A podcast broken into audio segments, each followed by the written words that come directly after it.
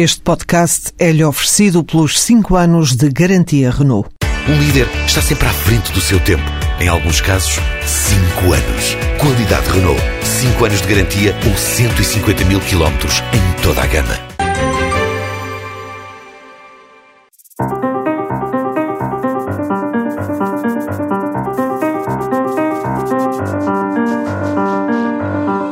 Palavra consenso entrou na moda do discurso político e muito se falou dela no último Pares da República. Esta semana veremos conversar sobre a hipótese de esse consenso já existir quanto à necessidade de ter uma agenda económica que, a par do rigor das contas públicas, ajude o país a ultrapassar a crise. Amanhã celebra-se mais um aniversário da Revolução dos Cravos. Estão criadas expectativas quanto aos discursos dos vários agentes políticos e aguarda-se com particular interesse o que vai dizer o Presidente da República sobre a atual situação política e económica do país. Neste Pares da República, vamos também fazer antevisão do que pode ser o Congresso do Partido Socialista. Com link a este Congresso, o tema antes da ordem do dia, escolhido por Maria de Lourdes Rodrigues, remete-nos para a moção de vários jovens socialistas, assinada também por Carlos César, que apela para uma abertura do PS à sociedade, permitindo que também os simpatizantes do partido possam participar na escolha do líder. Maria de Lourdes Rodrigues, é uma questão de tempo a escolha dos líderes, a possibilidade dos eleitores poderem votar num partido e num candidato que queiram ver eleito. Esta abertura eh, à sociedade deve começar pelos partidos? Na minha opinião, deve começar pelos partidos, mas gostava de acrescentar que esta petição, eh, este documento entregue por 45 eh, jovens militantes do Partido Socialista ao, ao secretário-geral, ao presidente do partido e até ao presidente da comissão organizadora do, do Congresso, tinha duas componentes. Tem a componente relativa à abertura uh, da à abertura dos órgãos uh, uh, do Partido Socialista, mas tinha uma segunda componente relativa ao rigor na fundamentação das propostas, que é também muito, muito interessante de poder ser discutida. Não era apenas uma questão do funcionamento do partido e dos seus órgãos era também eh, uma questão relativa à forma como as propostas são eh, apresentadas, como deviam ser orçamentadas e como devia ser, deviam ser introduzidos mecanismos de controle nas próprias propostas governativas que o partido venha a elaborar. E é, e é, é interessante também referir que esta é uma, uma preocupação, é uma, é uma tentativa de responder àquilo que é um, um grave problema nas sociedades democráticas hoje em dia, não só em Portugal, que é o problema da relação dos cidadãos com eh, a atividade política, com os políticos e com os partidos. E esta era uma tentativa de responder, era uma proposta que foi submetida, uh, para ser submetida à discussão, não era para ser aprovada, era para ser submetida à discussão e com medidas concretas, com iniciativas concretas. E, portanto, o documento é muitíssimo interessante. Devo dizer utiliza, que eu tinha, era, uh, está uh, descontente, obviamente, por não ter sido aceite essa é discussão pena. de uma. É uma pena que não tenha sido aceito sequer para discussão. O assunto é muito importante e é urgente. E, aliás, está muito relacionado com a, com a atual situação de crise que vivemos, com a situação do país, porque justamente a confiança dos cidadãos na atividade política, nos políticos, se tem degradado muito com a situação de crise. E, portanto, dizer que a crise é hoje o problema mais importante e que isto não é um problema do país é que a crise não se resolve sem partidos e nós precisamos de partidos um pouco mais plurais, um pouco mais abertos para uh, ultrapassar a situação e, e, e, uma outra relação também dos cidadãos com os políticos para poder ultrapassar a crise. E, portanto, eu o que diria é que este era o único assunto de iniciativa de militantes de base sem este assunto não haverá outro assunto neste Congresso, a não ser os Já assuntos que resultaram essa, das, essa, das, eh, Aquilo que se pode esperar do, do Congresso do, do Partido Socialista. Daniela Proença de Carvalho, não há como fugir à questão. Esta moção é subscrita por apoiantes de António Costa, eh, que perdia para seguro na votação exclusiva dos militantes, mas que era o preferido dos simpatizantes do PS, que não são militantes. Este facto condiciona a discussão, em sua opinião? Não devia condicionar, não é? Porque realmente esta proposta é uma proposta que eu estou totalmente de acordo com o que disse a professora Maria Luz Rodrigues, que é uma proposta importantíssima para a abertura dos partidos à sociedade, para a credibilização dos partidos junto do, dos cidadãos em geral. Como é óbvio, todas as sondagens mostram há hoje uma grande descredibilização dos políticos em geral e dos partidos em particular, não é? E, portanto, uh, os partidos deviam olhar para essa realidade e tentar encarar soluções para a ultrapassar. sob pena de facto nós podemos ser conduzidos a uma situação de cada vez menor credibilidade do, do, do sistema partidário. Então José Seguro perdeu uma oportunidade de sim. fazer a diferença no É, Partido eu, Socialista. Eu acho, que sim. eu acho que era muito importante que qualquer dos partidos tomasse essa iniciativa eh, de abrir o partido e também, como disse a professora Maria de Lourdes, eh, também a outra componente dessa petição, que era a obrigação de os partidos, quando apresentam propostas ao eleitorado, as fundamentarem do ponto de vista económico, financeiro, de sustentabilidade, etc., era, era uma forma de responsabilizar uh, os partidos e os, e os políticos pelas promessas que fazem. Porque uma das críticas que os cidadãos também geralmente fazem aos, aos líderes parti- partidários é de que fazem muitas promessas e depois nada daquilo é cumprido. E algumas delas são irrealizáveis, alguas delas ainda bem Já que não, sabe são, partida, que não são realizadas. Já não é? sabe à partida que não tem Exato, fundamentação. portanto, as- estas duas propostas eh, que estavam contidas nesta petição, julgo que é uma pena que elas não sejam discutidas pelos partidos. E pode ser que outro partido tome essa iniciativa. É um caminho altura, irreversível, o na vossa partido opinião? que a tomar, eu penso que o partido que a tomar ganha alguma coisa junto à Exatamente. sociedade. Mas eu ainda gostava de fazer uma observação sobre o seu comentário, eh, Paulo, de que se trata de apoiantes do António Costa eh, que subscrevem. Não sei se são facto, apoiantes não- ou não. Não sei, não chegámos A maioria- a conhecer. a maioria- Não, conhecer- não chegámos a conhecer os apoiantes do António Costa, mas a, a maioria de razão, nesse caso. Se assim for, maioria de razão.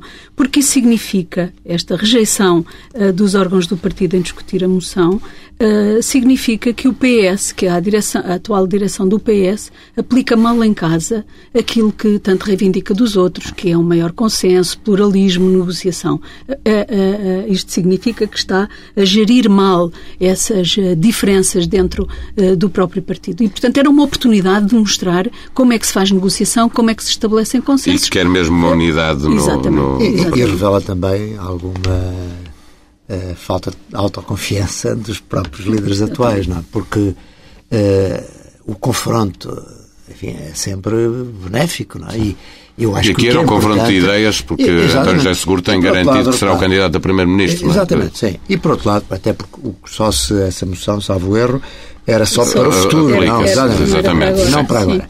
De qualquer modo, repara, eu acho que era muito importante, de facto, que os partidos procurassem escolher eh, os líderes de acordo com também o sentir da sociedade, Uhum. nomeadamente aqueles que votam no, no- no partido. Não é?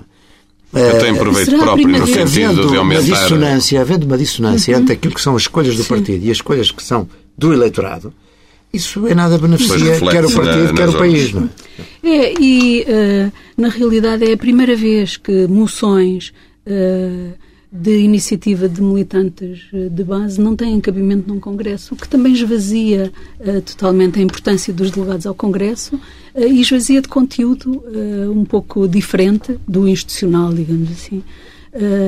Este Congresso é uma pena. Antes de entrarmos nos temas centrais, Daniela Porança de Carvalho traz-nos mais uma palavra que entrou na moda, esta muito recente, swaps. Eh, está preocupado com o tipo de discussão que se faz à volta deste eh, assunto, até porque volta-se a falar de responsabilidades criminais, Não, uma eu- discussão Eu acho que é uma pena. recorrente. É uma pena, uma vez mais. temas que deveriam merecer uma discussão racional, objetiva, com base na realidade histórica em que estas coisas aconteceram, começa-se logo pela desconfiança e a atribuição de culpas, responsabilidades a quem tomou essas decisões na- nas empresas públicas e a consequência disso, de facto, é que, eh, uma vez mais, eh, se evolui uma desconfiança sobre quem exerce funções de gestão em empresas, nomeadamente neste caso empresas públicas, o que vai dificultar o recrutamento de pessoas com valor para essas funções. Há, há muito populismo na política e na Exato, análise exato. política. eh, Repare, o que, é que, o que é que se passou? Basicamente, o que é que se passou? Não significa que possa haver alguma responsabilidade de alguém, nomeadamente se essas decisões foram tomadas não no interesse das empresas, encarados naquele momento histórico, mas sim no interesse de terceiros ou no interesse dos próprios decisores. Até agora não vi que haja indícios de terem Até acontecido também isto. para explicar aos nossos ouvintes, uma swap pode ser eh, tão só um instrumento financeiro para garantir um- uma estabilidade nos juros a pagar, mas algumas delas eh, Ah, aspecto são altamente especulativas. É, exato. Outro, outro aspecto que é preciso tomar em conta é que não vamos diabolizar instrumentos que são úteis. tal como já se fez, por exemplo, com as parcerias público-privadas. Quer dizer, criou-se uma ideia geral de que as, as parcerias público-privadas são uma coisa funesta e negativa, quando, naturalmente, eh, é um instrumento que pode ser muito útil Sim, se neste, for devidamente aplicado. Neste caso, nem neste metade caso, das swaps que estão feitas não, são especulativas, é, é, não é? É isso que eu repare. Normalmente, o que é que aconteceu? Aconteceu que uh, estas, estes contratos de swap foram negociados e contratados numa época, a partir de 2003, 2000, até, até 2008, épocas em que toda a convicção uh, macroeconómica era no sentido da subida das taxas de juros. E nessa convicção, e para evitar os riscos que isso poderia acarretar para as empresas, estes gestores negociaram uh, instrumentos que visavam exatamente de defender as empresas proteger dessas as empresas. proteger das subidas de taxas de juros.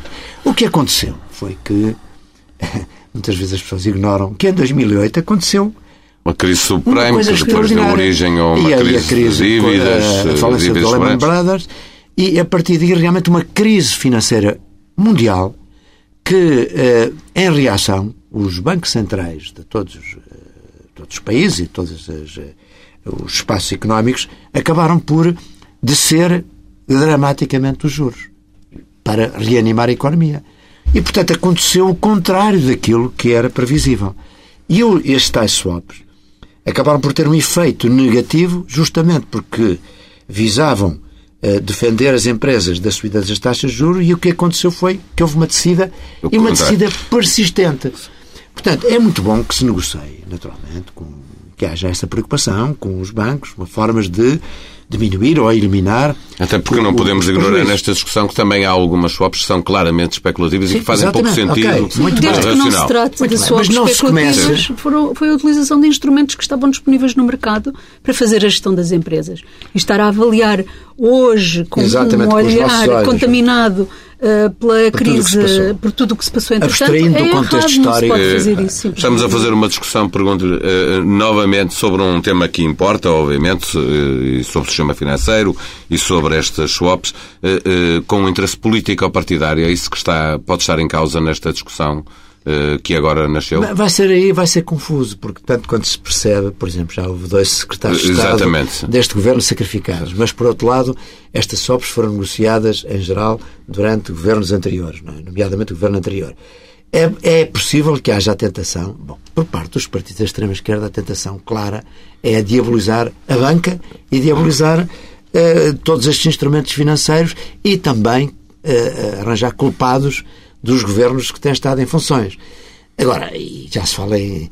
Começa logo a haver uma convicção de que a culpa não pode morrer solteira. É uma expressão que. nestas coisas. E já se volta a falar de responsabilidades criminais, etc. Supõe-se que há culpa. Quando pode não haver culpa, porque, na verdade, gerir empresas, como governar, como exercer qualquer profissão, é, tem riscos. Os jornalistas têm riscos, os advogados têm riscos, os médicos têm riscos. Todos nós nos podemos enganar, não, não temos o dom de de, de, da previsão do, do, que acontece no futuro. De, e, portanto, há que ter algum cuidado na, na análise dessas matérias. Nós vamos fazer aqui uma curta pausa. Eh, como os ouvintes percebem, sou muito mau a gerir o tempo e já é o segundo programa que faço eh, e a primeira parte eh, ultrapassamos claramente o tempo. Voltamos já a seguir para fazer uma antevisão dos discursos políticos previstos para amanhã, também do Congresso do Partido Socialista e para falar da agenda económica que o Governo apresentou ontem. Até já.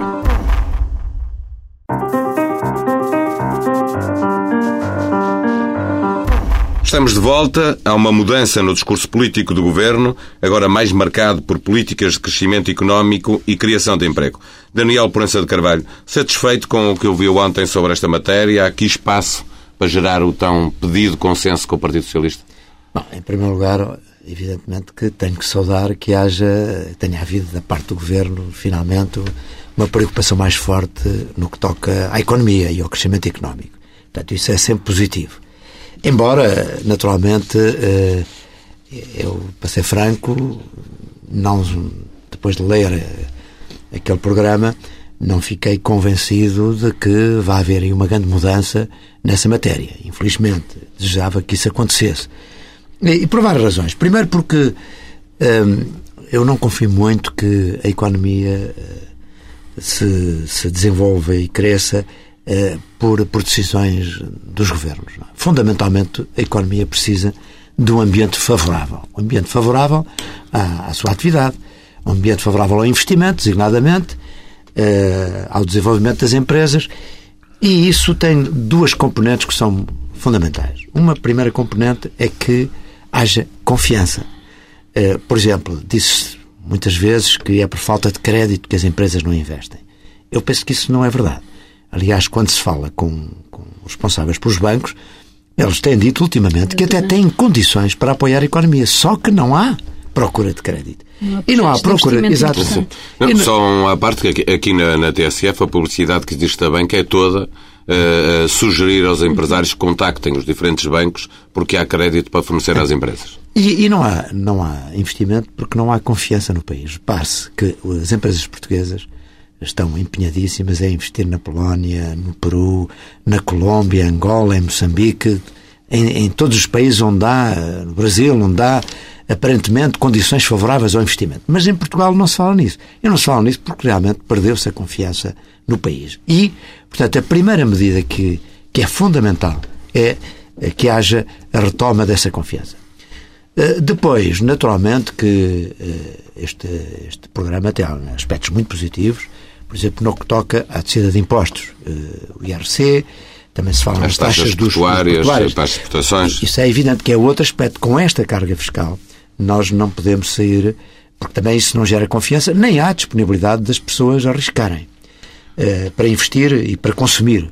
Há aqui uma retração dos dois aspectos. Mas deixe-me perguntar, deve ser um ponto de partida para os parceiros sociais e os partidos de oposição eh, é forçarem é, a mais? É aquilo que é e, portanto, é evidente que quer os parceiros sociais, quer também o Partido Socialista, não devem, pura e simplesmente, eh, rejeitar esta proposta do Governo e esta iniciativa, pelo contrário, deve é procurar eh, melhorá-la, procurar eh, consensualizar esforços no sentido de criar, de facto, as condições para que o país possa uh, ter mais economia, desenvolver-se economicamente. Uhum. Porque é por aqui que nós podemos sair da crise, não é? Uhum. Uh, e, por outro lado, é mais fácil, do meu ponto de vista, consenso quanto a essas matérias do crescimento do que propriamente do, plano de corte, do plano de corte das despesas do Estado, não é? Uhum. Onde, evidentemente, aí eh, tem, vejo mais dificuldade em haver esse consenso, onde é necessário também mais coragem do Governo para o fazer, porque também é necessário aí haver uma política muito firme de descida da despesa do Estado, porque com este nível de despesa também o país não pode desenvolver-se economicamente. Maria Luz Rodrigues vê eh, neste, neste plano que o Governo apresentou ontem eh, virtudes eh, e defeitos, em que é que peca? Eu, eu diria que globalmente, e gostava de afirmar isso desde o início, que globalmente as medidas são positivas. e devemos reafirmar que são medidas positivas. E estou de acordo com o que disse o Dr. Proença de Carvalho. Mas eu gostava de voltar um bocadinho atrás.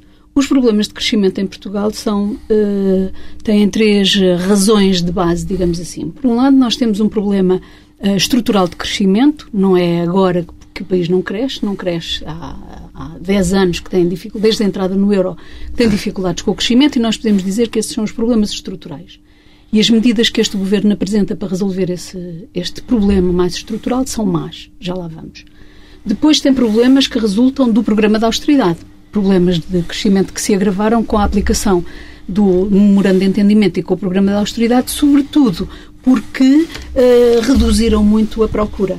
E eu acrescentaria ao que disse o Dr. Proença de Carvalho, estas medidas resultariam, sobretudo, num clima de maior confiança, mas também elas são incompatíveis com a manutenção Uh, do uh, programa dos níveis de austeridade, programas de austeridade, porque não apenas não há projetos de investimento em Portugal porque os investidores não têm confiança, como também porque sabem e conhecem que a procura não é passível de sustentar qualquer investimento. Faltam medidas aqui para, investir, para o mercado interno? Faltam, medida, faltam medidas para estimular a procura e que, e que. Porque nós temos um problema de procura interna, mas também de procura externa. As medidas para a exportação são muito boas, mas, é, mas considerando que os nossos parceiros são, sobretudo, os parceiros da União Europeia, quando estes países estão também em retração da procura, duvido que o efeito seja o esperado pelo Governo. Não, Mas nós a, temos a austeridade um a nível problema. global da, da, da, Europa é evidente que se traduziu uh, na situação que todos estes países é, estão a viver. É. E isso, isso foi um erro, não é? Mas o Governo pede também ao Partido Socialista leva... que entre nesse consenso de negociar não, é o que deve ser a Europa. É muito importante que o, que o Partido Socialista se envolva em todas as discussões e todos os debates que forem promovidos, seja pelo Governo, seja por outras instituições. É muito importante que o Partido Socialista esteja presente, com propostas e com vontade de discutir uh, efetivamente as soluções, os problemas e as soluções. Mas eu diria que há ainda um, uma outra razão para a crise de crescimento que temos, que tem que ver com a crise financeira uh, e, a, e, a, e o endividamento da banca. E eu acho que este pacote de medidas procura responder bem a esta última causa do nosso problema, que são as dificuldades de financiamento. Mas se não resolver, se não tiver um contributo para resolver o problema da, do, do, crescimento da procura, é evidente que é o que disse o Dr. Proença de Carvalho e o que dizem os bancos. Não aparecem projetos interessantes para poderem ser apoiados. Bom, uma parte disto. O que isto significa é que isto não é ainda uma agenda de crescimento. Isto é um travão uh, às dificuldades com que algumas empresas neste momento estão, às dificuldades que enfrentam e talvez uh, uh, consiga uh, evitar mais falências e mais declínio da economia. Mas é um travão, não é ainda um estímulo ao crescimento. Não, não, não é um muita... projeto para, para um futuro a, a, médio e longo prazo, como apresentou o Governo? Não, uh, não, Faltam as reformas estruturais? Faltam as reformas estruturais. Eu diria, ainda no que respeita às reformas estruturais, a única medida que é apresentada é a da expansão do ensino dual. Isso permita-me cinco minutos para uh, dizer alguma coisa Peço sobre isto. três, que, que é para termos tempo. Porque a situação das duas, uma, ou não nos estão a contar a verdade, ou o governo não está a falar a verdade nesta matéria, ou vai uma grande confusão uh, no governo em geral, mas no Ministério da Economia e no Ministério da Educação em particular. Porque o sistema dual já existe em Portugal, chama-se sistema de aprendizagem, em que os alunos fazem uma parte da sua aprendizagem em escolas e, e a outra parte em empresas. empresas. E nunca houve possibilidade de expandir, existe há mais de 15 anos. Nunca houve possibilidade de expandir por várias razões. Uma delas é porque é caro, caríssimo. Na Alemanha, na Áustria, na Suíça ele existe, mas as empresas ou os sindicatos, as associações que estão envolvidas nesses processos contribuem para esta formação. Em Portugal, não apenas não temos empresas nem escolas destas uh, associações empresariais e dos sindicatos, como eu duvido que tenham disponibilidade para, uh, para fazer esse investimento em formação dos seus funcionários e, portanto, dos seus uh, operários, trabalhadores. E, portanto, o que se passa, o que se tem passado em Portugal é que é sempre o Estado que paga. E paga muito caro, porque este sistema é pouco produtivo, envolve poucos alunos porque não há rede de empresas, nem tem possibilidade de expansão. São menos de 50 empresas aquelas que estavam envolvidas nos processos de aprendizagem. É caro e é pouco transparente, ou seja, percebe-se mal como é que os fundos investidos e por isso a aposta feita anteriormente foi uma aposta numa outra modalidade de ensino, que são os cursos profissionais. Foram durante mais de 20 anos sustentados apenas por escolas privadas, com muito bons resultados. Eu o que fiz como Ministra da Educação foi, com humildade, reconhecer que esse sistema era um sistema bom e estendê-lo às escolas públicas. Havia mais de 140 mil alunos inscritos nos cursos profissionais. O Governo aparentemente quer descontinuar isto. Porquê? Quem ganha com o sistema dual? O que é isto sistema dual? É a extensão da aprendizagem? Quanto custa? Quem vai pagar? Porque os custos do ensino profissional nós sabemos quais são. Qual é a vantagem? Não se consegue perceber ou o Governo não está a falar a verdade sobre esta matéria, ou então está mesmo Ainda confuso sobre eh, quem é a responsabilidade de formação dos jovens nesta matéria. Daniel Proença de Carvalho, deixa-me pegar só naquilo que estava a dizer um bocado, que, eh, pegando também no que diz Maria Luz Rodrigues. Aqui, voltamos, a, a, quando chega a esta altura, a, a, ter outra vez um excesso de Estado. O Estado quer, quer ter mão em tudo. Eh, é, é um dos problemas da economia é, portuguesa? Eu, eu, acho que esse é um dos problemas clássicos de, de, das dificuldades com que nós temos, porque nós tivemos durante o regime salazarista eh, um governo económico, não é, do Estado, eh, com o condicionamento industrial, industrial. e outros eh, institutos que, no fundo, limitavam a liberdade económica. E depois, com, com a Revolução, agravamos muitíssimo com as nacionalizações, com tudo isso. Há, de facto, aqui um peso do Estado sobre a economia que é insuportável e que não e que não permite o desenvolvimento económico. Aliás, mas dizia-se, uma das críticas histórica... que fazia a este governo é que era excessivamente liberal. uh, alguma coisa não, não bate a bota com a perdigota? Eu acho que não. Eu, há dias havia um amigo meu que dizia que nós estamos num novo PREC e agora há um PREC do centro-direita. Uh, isto é, quer dizer, de facto, nós não, não, conseguimos ver uh, em que é que o Estado libertou a sociedade civil e as forças económicas para agirem com maior capacidade. Porque continua, por exemplo, inclusivamente interrompeu-se os processos de desburocratização que o governo anterior tinha feito com grande o sucesso. Simplex, dizer, que, que até foi elogiado por vários membros deste governo. Exatamente, e agora que está a ser essa ideia da, da diminuição da, da burocracia e dos licenciamentos, nós temos ainda muitos obstáculos à iniciativa privada e isso é evidente que é um dos fatores que também complica uh, o crescimento da economia. Depois temos já, claro, que há medidas de longo prazo e medidas de curto prazo. Uh, o, a, a, formação, de, nós temos um problema de competitividade. Estamos na mesma moeda dos alemães, dos, uhum. dos países nórdicos, de alguns deles, e, no entanto, de facto, as nossas capacidades humanas, a nossa uh, qualificação, qualificação profissional não é, nem poderá comparável. ser nos próximos comparável. Portanto, precisamos de mais tempo, estamos a progredir nesse aspecto, e, e, mas precisamos de mais tempo. Mas isso é uma, é uma reforma, digamos assim, é uma qualificação que vai demorar bastante tempo, não, não, não é uma coisa de um momento para o outro. Agora, medidas imediatas podiam ser, realmente, a simplificação da burocracia, podia ser uh, a melhoria drástica do sistema de justiça, de modo a criar mecanismos de resolução rápida dos e já não acredita que isso aconteça não nesta acredito, legislatura? Não acredito. Aliás, acho que a única forma disso acontecer seria um choque de privatização dos conflitos através de, das arbitragens, porque era a única maneira de, com alguma rapidez, retirar do sistema de justiça do Estado uh, os conflitos e, e procurar que uh, centros de arbitragem o resolvessem uh, por escolha das partes, dos próprios árbitros, isso facilitaria tudo muito mais.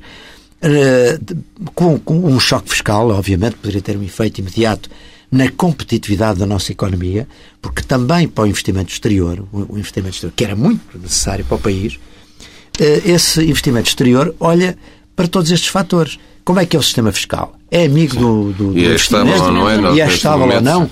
Como é que é o sistema de justiça? Se nós temos um problema, isso é resolvido rapidamente ou não? Uh, como é que é a burocracia? E, e, portanto, e como é que, portanto, todos esses aspectos uh, são aqueles que, de uma forma mais rápida, por, poderiam melhorar a competitividade atrair o, e atrair investimento, investimento, quer externo, quer interno. Uh, Vou-lhes pedir agora capacidade de síntese, porque o tempo corre de facto e nós temos. Uh, 10 minutos ainda para olhar para a sessão do 25 de Abril amanhã eh, e eh, fechar o Congresso do PS e depois a sugestão final. Eh, expectativas para o discurso do Presidente da República, tendo em conta que ainda recentemente deu uma carta de conforto ao Governo, depois do chumbo do Tribunal Constitucional, espera que o Presidente da República seja mais crítico ou que tipo de discurso espera? Pois, bom, enfim, eu acho que o professor Cavaco Silva pode, às vezes, uh, atuar com, de uma forma mais surpreendente. É? Aquilo que eu acharia normal que acontecesse neste momento não seria propriamente um discurso crítico, um discurso que gerasse polémica. Aquilo que provavelmente vai acontecer, e que, que é isso que espero, que todos nós esperamos, é que seja um discurso a apelar de uma forma ainda mais veemente a que as forças políticas procurem gerar consensos para eh, encontrar soluções. Aliás, o exemplo de Itália é um exemplo que devia, de alguma maneira. Mas quer dizer, é, é, muito curioso que um presidente que foi eleito não por sufrágio universal e, portanto, que tem menos legitimidade junto da população, Uh, e que, no entanto, deu vários muros na mesa ultimamente. Não, já disse que sim, embora se os partidos não fossem capazes de se entender. Sim, não é? Portanto, está numa situação de instabilidade governativa muito, muito preocupante. Isto é uma capacidade que nós não temos de viver sem governo, não é? Tem uma máquina de, de funcionários sim. públicos que funciona, de facto, eh, e consegue sobreviver isso. E, e portanto, Mas... quer dizer, de facto, há até havido aqui, eh, do, ponto de vista, do meu ponto de vista e de muitos outros observadores, algum déficit de uma intervenção mais forte e mais firme do, do Presidente. O Presidente diz sempre que o faz de uma forma uh, subtil, de uma forma menos visível, mas, enfim, eu acho que se calhar de uma forma mais visível podia ter também mais influente, não é? E o que espera Maria Luz Rodrigues para o discurso de amanhã do Presidente da República, sendo que os outros são mais expectáveis, não é? os dos partidos políticos? O, o, discurso do 25 de Abril é um discurso de elevado uh, valor simbólico maioria de razão num momento de crise como a que, como a que atualmente atravessamos. Mas eu prefiro aguardar para ver. Acho que a, acho que é normal que as pessoas tenham uma grande expectativa em relação ao discurso. Prefiro aguardar para ver o que é que o Presidente uh, resolve uh, trazer para a agenda desta vez. Uh, regressamos ao Congresso do PS para te perguntar também, estamos numa, numa fase de, de tentar adivinhar o futuro próximo. Menos percebi no início, percebi Menos... no início deste Paz da República que não está com grandes expectativas não, para esse Congresso. Será... Acha que será um Congresso. Menos surpresas, é um mero ritual de consagração do atual Secretário-Geral. Uh, e uh, de um, num outro espaço a negociação pelos lugares eh, pelas listas, a posição nas listas e os lugares nos órgãos. E, portanto, será um congresso menos interessante e, em relação ao discurso do secretário-geral, não tenho nenhuma expectativa. E, e nem, não, está, uh, não está à espera, não, não vai passar por lá, presumo? Não, uh, então, não sou sequer militante do Partido Socialista, seria não, uma daquelas não, não impede, não impede de lei. ter uma opinião. Não impede de ler, sim, e ter uma opinião sobre o, o, Partido Socialista. Uh, não espera nada não de substancial deste. Não, Também não tem, eu pergunto, uma... É, Daniel Prança de Carvalho, se acha que o facto do, do líder do Partido Socialista estar a falar perante os seus militantes no Congresso, se isso pode levar a que ele radicalize novamente o discurso Uh, que foi muito de ruptura e que agora, com o apelo do consenso feito pelo Governo, atenuou um bocadinho. A, a, a mim parece-me que, justamente porque não está em causa a sua eleição, julgo, enfim, por uma maioria super confortável, precisamente por isso é que ele teria maior liberdade, uh, nesse momento, de falar não para dentro do partido, mas para o país. E falar para o país é realmente apresentar propostas, soluções e estar disponível eh, para, com o governo atual, eh, fazer os consensos necessários àquilo que todos os portugueses desejam, que é sair desta situação de crise horrível em que nós estamos. Portanto, não me parece que o facto de estar a falar para dentro do partido eh, lhe retira a possibilidade, pelo contrário, é? é até um bom palco para ele falar para os portugueses em geral. Acha que há uma pressão da sociedade sobre uh, os partidos de uma forma geral, ah, mas principalmente ah, claro. os do arco do poder, que para sim. que se entendam e isso pode Claramente, forçar claro. António José Seguro a outro tipo de discurso e a outro tipo de, de intervenção é. na, na política? Não, claramente, eu penso que ninguém deseja que haja uma crise política neste momento. É? Acho que não seria adequado que isso acontecesse. Uh, aliás, todas as crises políticas que têm havido no passado em nada nos beneficiaram. É? E em muitos casos só nos prejudicaram.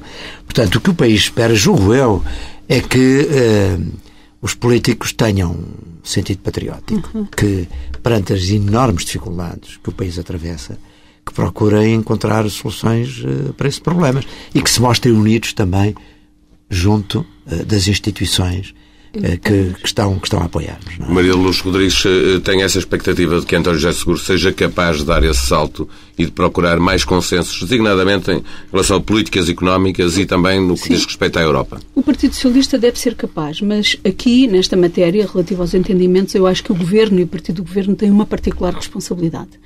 E penso que não é possível um entendimento, ou melhor, eu penso que o primeiro ponto desse entendimento uh, devia ser os, uh, as partes entenderem-se sobre a natureza do problema que estamos a viver e as soluções uh, para esse problema, porque sem isso será muito difícil o entendimento. E aqui uh, reconheço que o primeiro passo e a principal responsabilidade é de quem tem o poder, é de quem está no governo. O Partido Socialista bem pode querer entender-se, mas se o governo não der sinais de que se quer entender, isso não servirá de nada. Mas acha que está a dar os sinais ou não? Uh, não tenho a certeza. Bem. Não tenho a certeza. Era necessário suspender algumas das políticas mais radicais, mostrar disponibilidade para ir ao encontro do Partido Socialista no que respeita à identificação da natureza do problema para poder haver um, um espaço para que o Partido Socialista desse alguns passos. Mas vamos ver. Eu, eu, isto, é, isto é muito interessante o que a doutora Rodrigues acaba de dizer, porque Uh, reparo, eu, para ser coerente com o que disse há pouco, eu não quero que o Governo venha a assumir qualquer responsabilidade ou, ou muito menos imputar culpas. O Governo terá feito aquilo que achou que era eh, o mais era adequado. Acha que o Governo se enganou, não é? Como, aliás, hoje está a ser reconhecido, eu diria, para quase, pelo menos a maioria dos economistas eh, internacionais, que acham que, de facto, esta política de austeridade que em parte se fundamentou naquele célebre estudo da Carmen eh, Reinhardt e, e Rogoff. Que um erro de Excel, que, é? que, eh, no fundo, defenderam a tese de que acima dos 90% de dívida do PIB. Não havia isso, possibilidade de não havia crescimento. de crescimento. E isso, afinal, parece que estava enganado. é? E acho que há hoje a ideia de que é preciso muito cuidado com essas teorias supostamente científicas, mas que depois a prática demonstra que não são. E o que é que é a prática? A prática é os resultados. Nós, de facto, já verificamos que os resultados das políticas de austeridade conduziu, eh, foram negativos. E, nesse sentido, eu acho que o Governo não lhe ficava mal reconhecer, eh, com a humildade que, Como já se começa a reconhecer na Europa, não é? Exatamente, reconhecer semana que- tivemos Durão e dar alguns passos. Por exemplo, vou dar o exemplo do, do, do IVA para a restauração, que tem a ver também com o turismo, que é uma atividade exportadora, etc. Eh, Porquê não tomar uma medida imediata de reconhecer que essa medida do IVA foi negativa e, portanto, voltar atrás e reduzi-la? Eu acho que alguns sinais nesse sentido de mudança de orientação política podiam ser eh, muito favoráveis a que se houvesse uma certa reconciliação eh, com os parceiros sociais, com, com a oposição. etc. Sem isso não será possível e agora houve uma oportunidade que os dados do INE confirmam isto mesmo. As receitas obtidas com o IVA continuam a baixar, Ah, apesar sim. da... E, portanto, havia aqui... Houve várias oportunidades, mas aparentemente perdidas. Vamos ver. Pode ser, vamos ser otimistas. Eh, Para fechar eh, este Paz da, da República, sugestões final, finais, Maria de Lourdes Rodrigues eh, propõe um livro. Proponho o livro do Vitor Bento, o Euro Forte, Euro Fraco, Duas Culturas, Uma Moeda, Um Convívio Impossível, foi eh, editado pela Benomics, tem um prefácio de António Vitorino. O livro é muito eh, interessante porque, e trago hoje porque ele se relaciona com o, que- com o tema que tratamos, que, que é o do memorando para o crescimento e da possibilidade de termos uma agenda para o crescimento. E aquilo que é muito evidente no livro do, do Vitor Bento, podemos até discordar daquilo que é a sua visão eh, eh, para as soluções, mas não da sua visão para o problema. Ele coloca muito bem o problema que o país atravessa no que respeita às possibilidades de crescimento, porque o coloca no contexto da pertença à zona euro e eh, da relação com a Europa e com as instituições europeias, dizendo que não é possível, não será possível uma agenda de crescimento que não tenha em conta uma mudança na União Europeia. Ou então temos que equacionar a nossa saída da moeda, da moeda única. Nas atuais condições, com o atual programa Já de austeridade, mais com a relação é? entre eh, eh, os países fracos e os países fortes da moeda ouro, se nada mudar na Europa, será impossível crescer e isso condenará o país, Portugal e outros países que estão nesta situação a uma situação de, de risco. É muito curioso porque ele fala no risco de instabilidade política e social. Não é apenas um problema de crise económica e de, e de recessão económica, ele fala na, na regressão eh, social e política que estamos a ver na Itália e em outros países e na importância de mudar alguma coisa na Europa para que seja possível ter perspectivas de futuro. E nesse sentido, eh, há a maneira do Vitor Bento, com muita informação, com muita, muito conhecimento disponível, que é disponibilizado através do livro, para o debate e para podermos pensar sobre as soluções que ele aponta. Eu, eu- eu subscrevo inteiramente esta sugestão. Eh, de facto, este livro põe em evidência que eh, o nosso fraquíssimo crescimento económico eh, está associado à nossa pertença ao euro. Porque, de facto, a partir desse momento, nós não conseguimos crescer de uma forma sustentável e aproximar-nos da, da média europeia. Eh, e, portanto, isso é uma aquisição que é fundamental. E é uma aquisição que está fundamentada pelo, pelo Vitor Bento. Não, é? Eh, apenas por outros erros que terão sido cometidos. Não- obviamente que também nós próprios cometemos outros erros, mas essa eh, limitação de estarmos a competir na mesma moeda com países que têm fatores de competitividade muito mais fortes é uma incapacidade para nós, não é? É uma inferioridade nossa. E de duas uma, ou eh, os países eh, mais poderosos, mais, eh, com mais capacidades, estão disponíveis para maior solidariedade e mais tempo de solidariedade com os países que ainda não alcançaram esse patamar de competitividade. Ele não fala só em solidariedade, ele fala em políticas expansionistas. Estes a obrigação países, desses claro. países sim. Claro, São dois aspectos. Sim. Por um lado, políticas expansionistas desses países que permitam que estes, os nossos possam exportar mais e produzir exatamente. mais, e por outro lado também há alguma solidariedade, porque isto é um projeto. Exatamente. O projeto europeu não é um projeto puramente económico, Económico. ou financeiro, é um projeto político e social, Social. e cultural, é um projeto que tem outra ambição, não é? E isso uh, desapareceu no discurso de alguns líderes partido, políticos de, da Europa mais poderosa. E isso é pena. Falar do euro já não é um tema tabu. Falar da saída do euro haverá de ser um tema para outros programas. Chegamos ao fim. Boa tarde, obrigado aos dois e até para a semana. Até para a semana. Obrigado.